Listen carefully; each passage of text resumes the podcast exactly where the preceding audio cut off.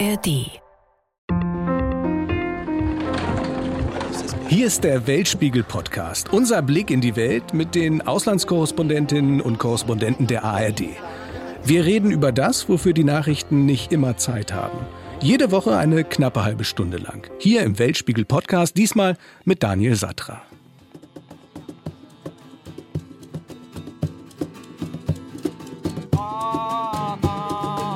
Singen im Vollrausch im Regenwald. Diese Menschen sind auf Ayahuasca.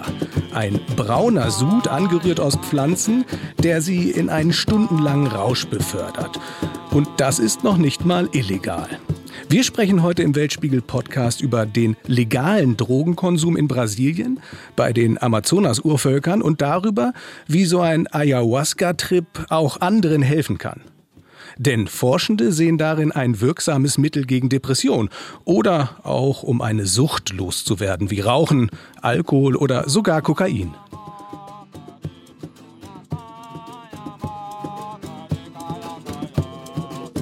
Bei uns in Deutschland ist der Wirkstoff, der in Ayahuasca steckt, verboten, also Finger weg. Aber es gibt Staaten, die andere Wege gehen, wenn es zum Beispiel um den therapeutischen Einsatz von Drogen geht. Zum Beispiel Australien. Es ist das erste Land der Welt, das Psychiaterinnen und Psychiatern erlaubt, Patienten mit psychedelischen Drogen zu helfen. Können Rauschmittel gesund machen? Und welche Substanzen bewirken überhaupt was?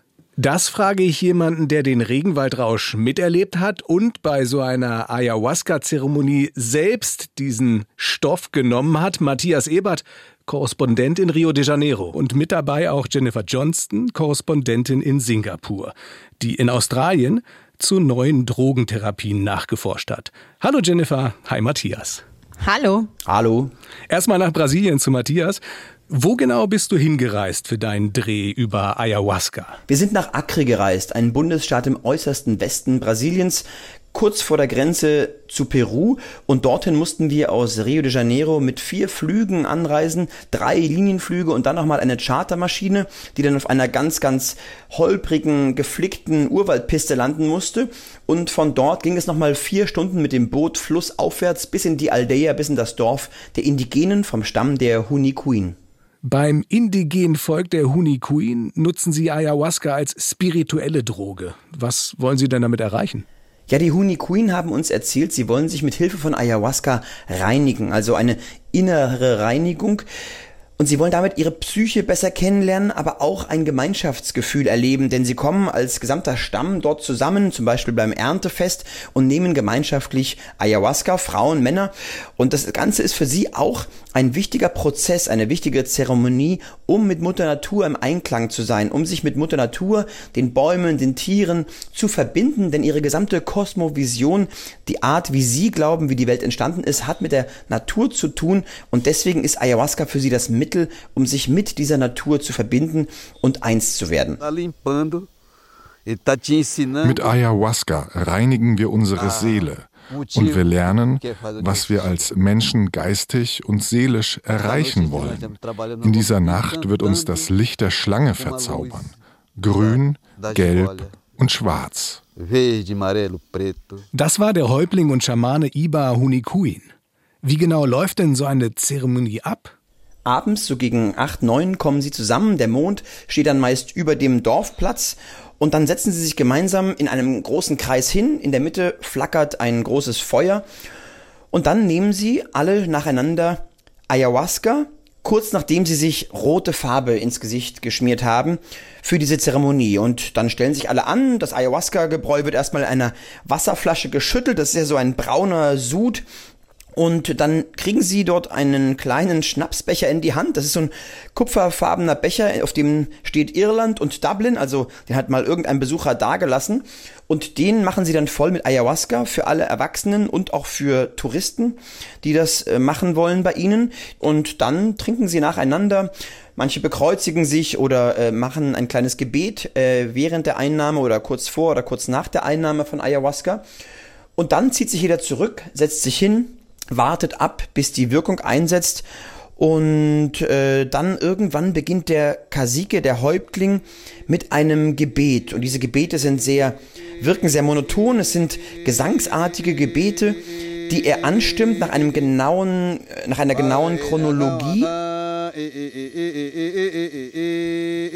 Und er singt dann über die Mutter Natur, über die Entstehung, über die Schlangen, über die Bäume, die ihnen das Wasser spenden und für einen Wasserkreislauf sorgen. Also er singt dann sehr viele naturverbundene Verse bis dann irgendwann die Gitarrenmusik einsetzt und dann kann man sich ans Feuer setzen äh, mit Instrumenten, äh, die Gitarren begleiten. Man kann sich aber auch weiter hinten aufhalten, wenn man noch mehr mit sich und dem Ayahuasca-Rausch arbeiten muss. Dann wird man auch in Ruhe gelassen.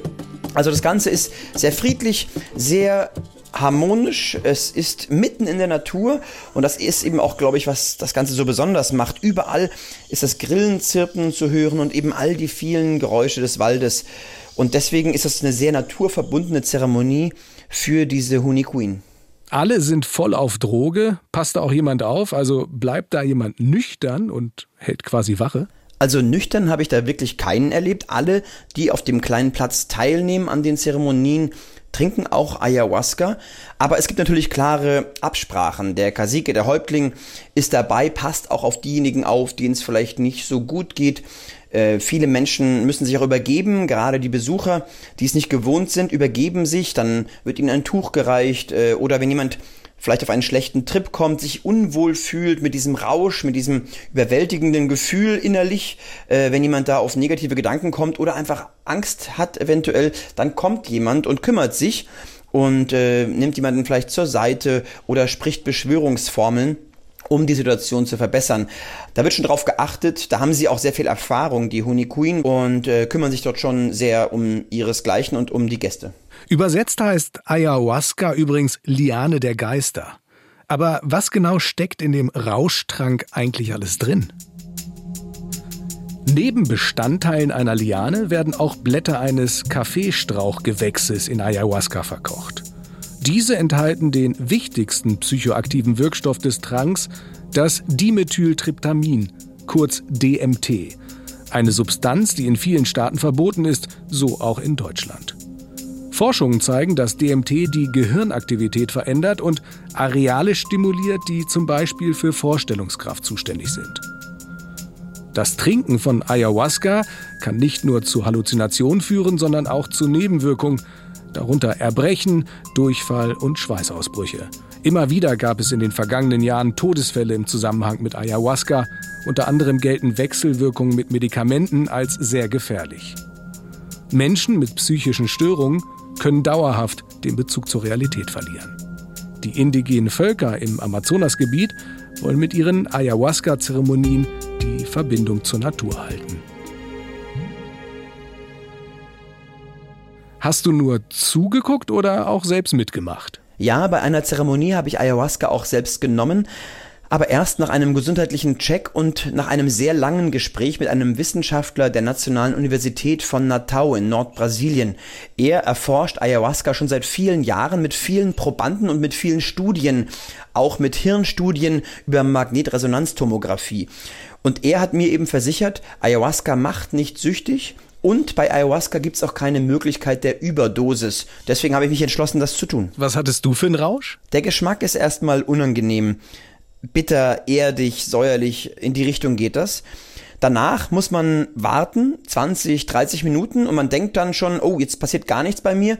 Und dann geht's aber los, dann beginnt der Körper zu glühen, es beginnt im Magen sich auch dieser, dieser Sud wirklich äh, zu, ja, zu melden. Man spürt, wie es dort rumort, wie im Körper auch über das Blutsystem natürlich äh, die Substanz verteilt wird, wie man langsam in einen Rausch kommt.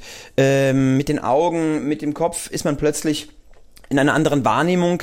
Man hört sehr, sehr, oder man glaubt zu hören, äh, dass die Geräusche im Urwald, die Geräusche der anderen in der Runde sehr intensiv sind, aber auch visuell passiert einiges.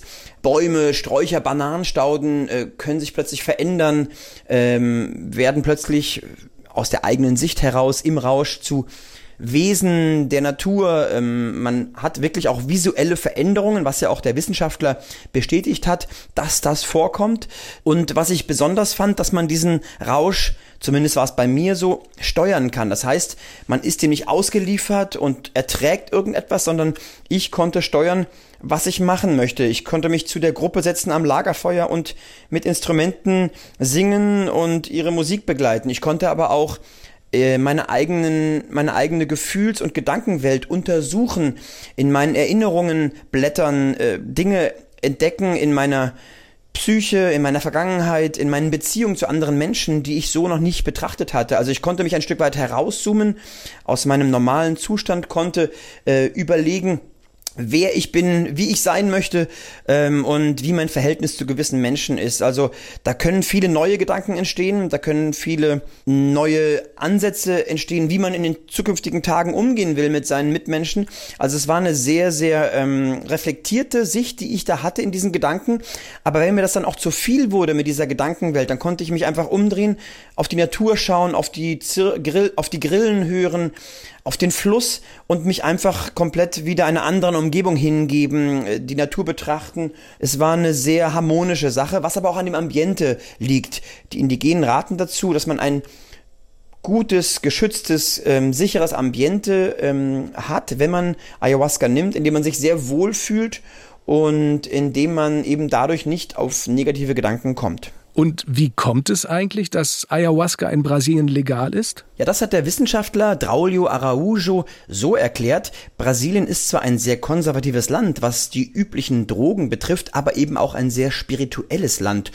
Und da war es eben so, dass in der Zeit der Militärdiktatur in Brasilien Ayahuasca gerade in der Region Acre, wo wir auch waren, aufkam durch die Indigenen, aber auch durch Brasilianer, die in diese Regionen gezogen waren und Ayahuasca kennengelernt hatten. Die haben Kirchen aufgemacht, in denen sie mit Ayahuasca Zeremonien vollführt haben.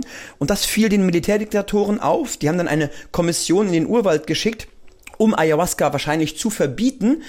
Dann haben es aber diese Kommissionsmitglieder kennengelernt, genommen, gemerkt, dass das nicht zu vergleichen ist mit anderen Drogen und haben Ayahuasca dann für religiöse, zeremonielle Zwecke zugelassen. Und deswegen ist Ayahuasca für diese Zeremonien, diese religiösen Zeremonien bis heute legal und auch deshalb wird an Ayahuasca geforscht, weil es eben diesen Zugang gibt zu diesen Kirchen, die Ayahuasca benutzen, die mit Ayahuasca in diesen Rausch äh, gehen und sich dadurch eben diese Bewusstseinserweiterung ermöglichen. Also Brasilien hat da also einen ganz besonderen Weg eingeschlagen und auch deshalb boomt jetzt in Brasilien auch der Ayahuasca-Tourismus. Wir haben da auch US-amerikanische Jugendliche mit Gitarren gesehen, die aus kommerziellen Ayahuasca-Retreats zurückkamen und äh, das dort betreiben. Gerade dort in der Amazonasregion in Acre im Amazonas äh, ist das sehr ähm, verbreitet und es gibt, glaube ich, eine zunehmende Anzahl an Menschen, die diesen Ayahuasca-Rausch in diesen Regionen suchen.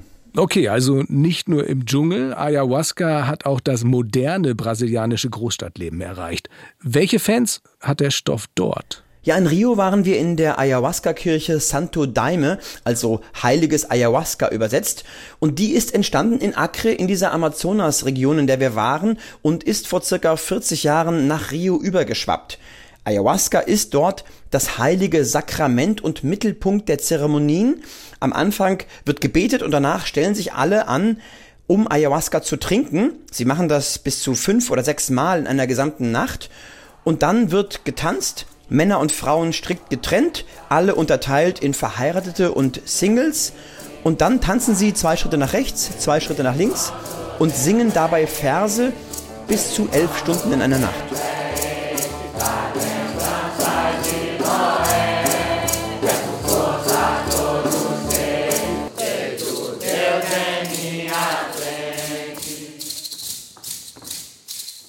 Die Forschung hat die Droge längst entdeckt für den therapeutischen Einsatz. Wo kann Ayahuasca denn helfen? Braulio Araujo, der Ayahuasca-Forscher, sagt, die Substanz helfe zum Beispiel bei Depressionen. Also da, wo andere Antidepressiva erst nach Tagen oder Wochen wirken, da wirke Ayahuasca schon nach 24 Stunden. Das hätten ihm seine Probanden bestätigt. Er sagt, Ayahuasca helfe bei der Selbsteinsicht. Man sei dadurch so etwas wie sein eigener Therapeut im Rausch. Unsere Forschung zeigt, dass es ein großes Potenzial gibt, vor allem bei der effizienten Behandlung von Depressionen durch psychoaktive Substanzen wie Ayahuasca. Sie ermöglichen eine schnelle Verbesserung des Zustands im Vergleich zu herkömmlichen Antidepressiva. Wir sehen Ayahuasca daher als ein mögliches Medikament bei psychischen Störungen wie Depression, Ängsten, posttraumatischen Belastungsstörungen, aber auch bei Drogenabhängigkeit bei Konsum von Kokain, Tabak und Crack. De substâncias como cocaína, tabaco.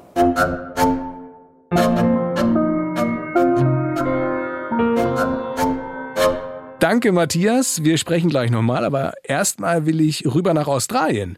Der erste Staat weltweit, der MDMA und Psilocybin legalisiert hat für den therapeutischen Einsatz.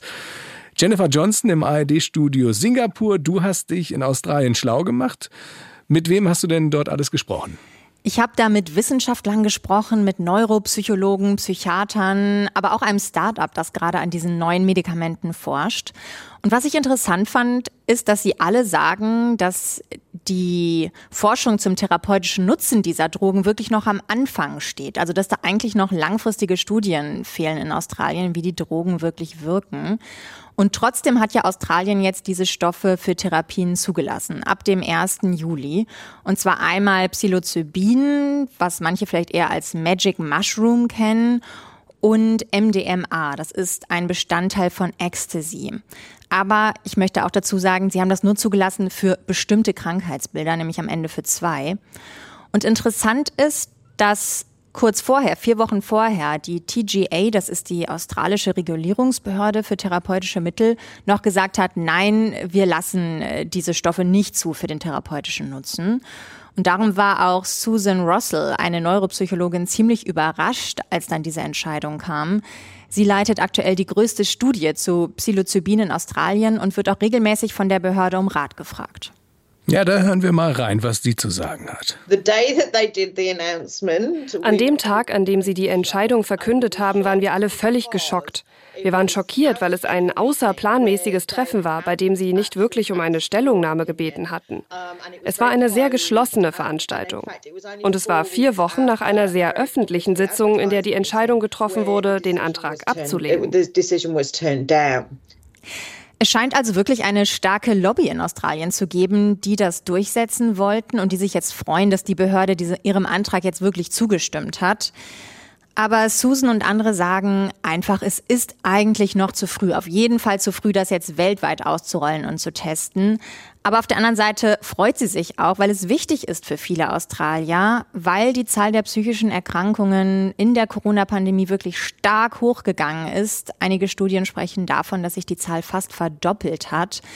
Und der Grund dafür ist einfach wirklich der Lockdown, der war in Australien ja besonders stark. Und danach ging es auch nicht so auf einen Normalzustand zurück, sondern danach kamen andere Probleme wie steigende Lebenshaltungskosten, große Naturkatastrophen, die dann halt wieder für Stress und Existenzsorgen gesorgt haben.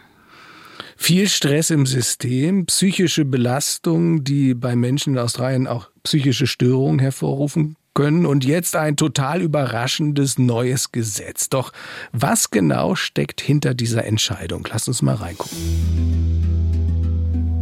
Am 1. Juli soll in Australien ein neues Gesetz in Kraft treten. Dann werden zwei Rauschmittel für den therapeutischen Einsatz zugelassen. Aber nur wenn Patienten vorher keine andere Behandlung geholfen hat. Das Rauschmittel MDMA, eine synthetische Substanz aus der Gruppe der Methamphetamine, darf zur Behandlung von posttraumatischen Belastungsstörungen eingesetzt werden. Das Rauschmittel Psilocybin, das auch in psychedelischen Pilzen, sogenannte Magic Mushrooms, vorkommt, darf dann zur Behandlung von Depressionen genutzt werden. Nur eigens dafür zugelassene Ärztinnen und Ärzte dürfen eine solche Therapie künftig in Australien anbieten. Jennifer, MDMA oder Psilocybin, psychedelische Trips, für wen kann so eine Therapie in Australien überhaupt geeignet sein?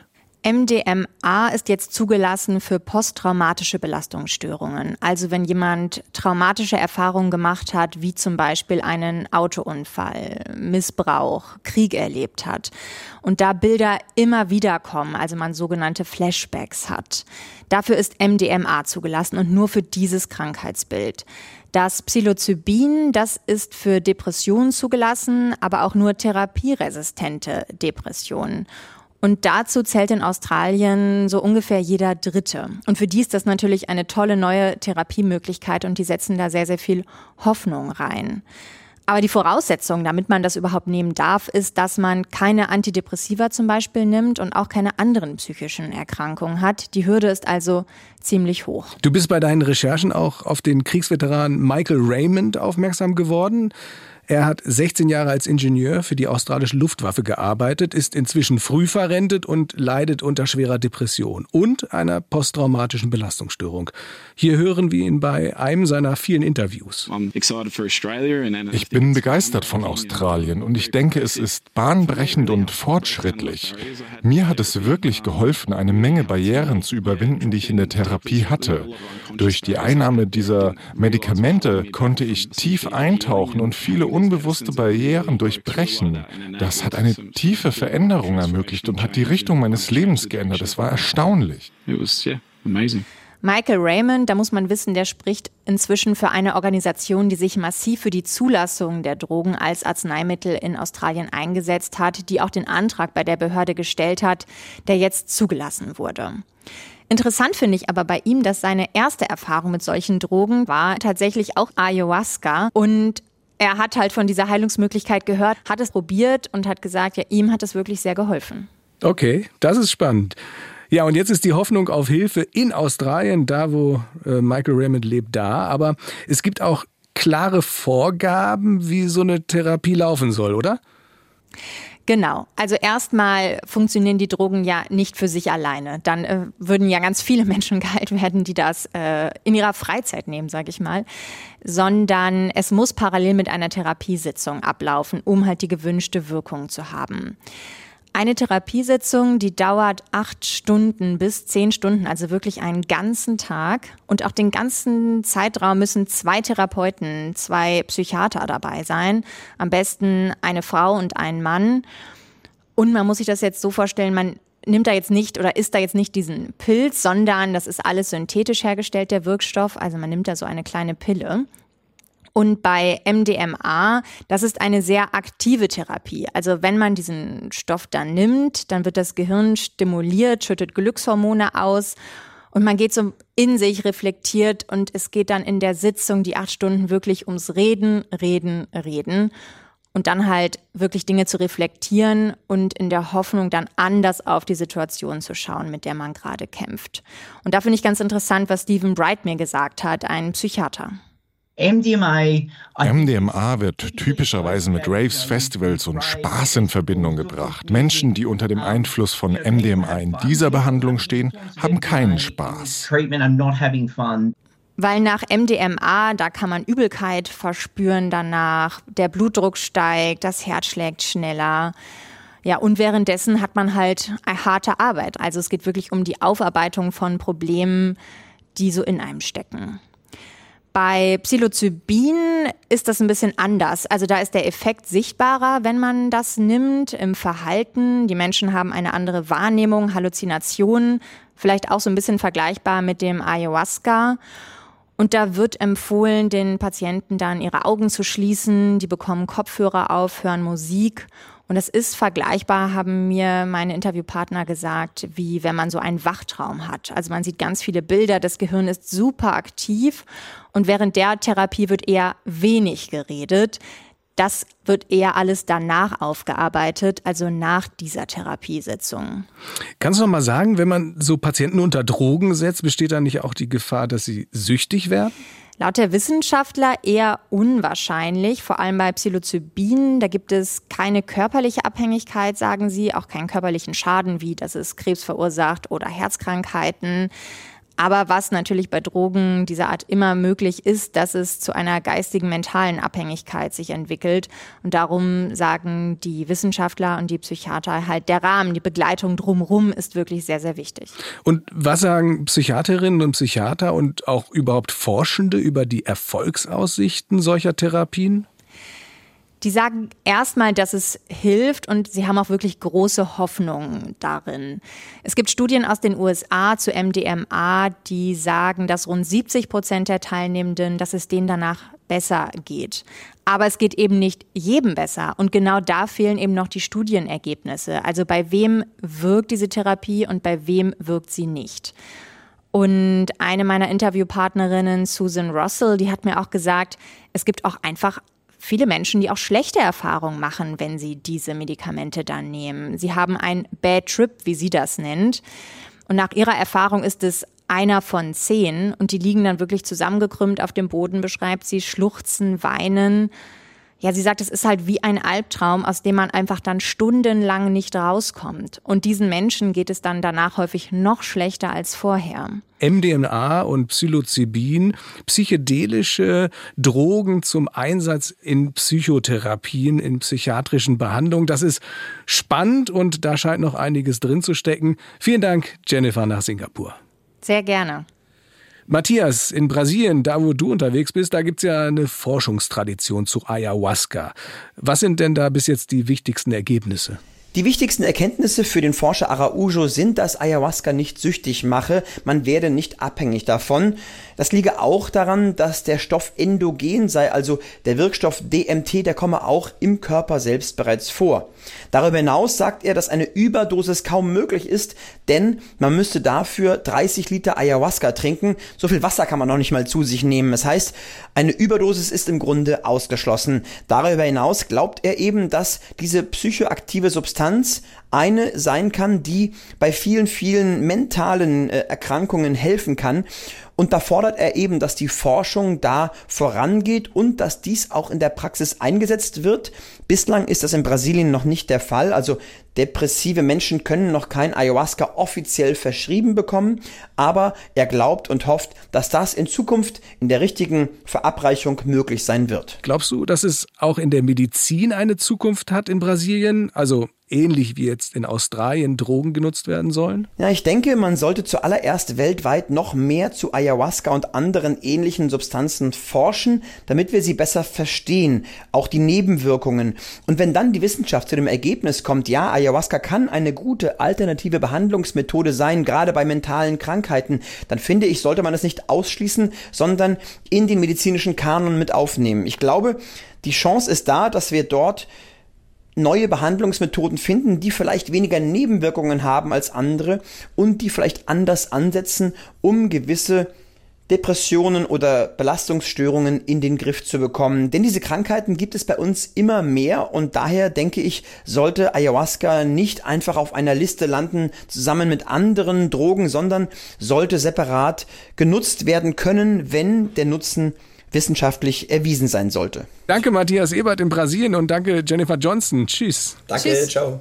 So, und wer mehr darüber erfahren will, wie so eine Ayahuasca-Zeremonie im Dschungel aussieht, dem empfehle ich den Weltspiegel bei uns im Fernsehen im ersten, am Sonntag um 18.30 Uhr und in der ARD Mediathek. Spannende Einblicke. Und noch ein Tipp für alle. 11KM, der Podcast der Tagesschau. Da gibt's auch immer wieder Auslandsthemen. Hi, mein Name ist Viktoria Michalzack. Gemeinsam mit Journalistinnen und Journalisten der ARD nehme ich mir jeden Tag Zeit für die wichtigen Fragen. Also diese Überwachung ist allgegenwärtig. Wie geht's denn den Menschen da, die du getroffen hast? Für packende Geschichten. Also ich stelle mir einfach vor, die blättern durch die Tagebücher und sagen, ja, so muss es gewesen sein. Hitler wusste nicht vom Holocaust. Das ist eigentlich unfassbar, wenn man denkt, wie nah wir an eine Rehabilitierung von Adolf Hitler gekommen sind und investigative Recherchen. Was lag wirklich wann vor, was lag auf dem Tisch und wie umfassend war wirklich dieser Machtmissbrauch, der da stattgefunden haben soll. Also ihr habt rausgefunden, das muss schon viel früher bekannt gewesen sein. Ja. Jeden Montag bis Freitag liefern wir euch täglich ein Thema in aller Tiefe. 11 km, der Tagesschau-Podcast, hört ihr in der ARD-Audiothek und überall, wo es Podcasts gibt.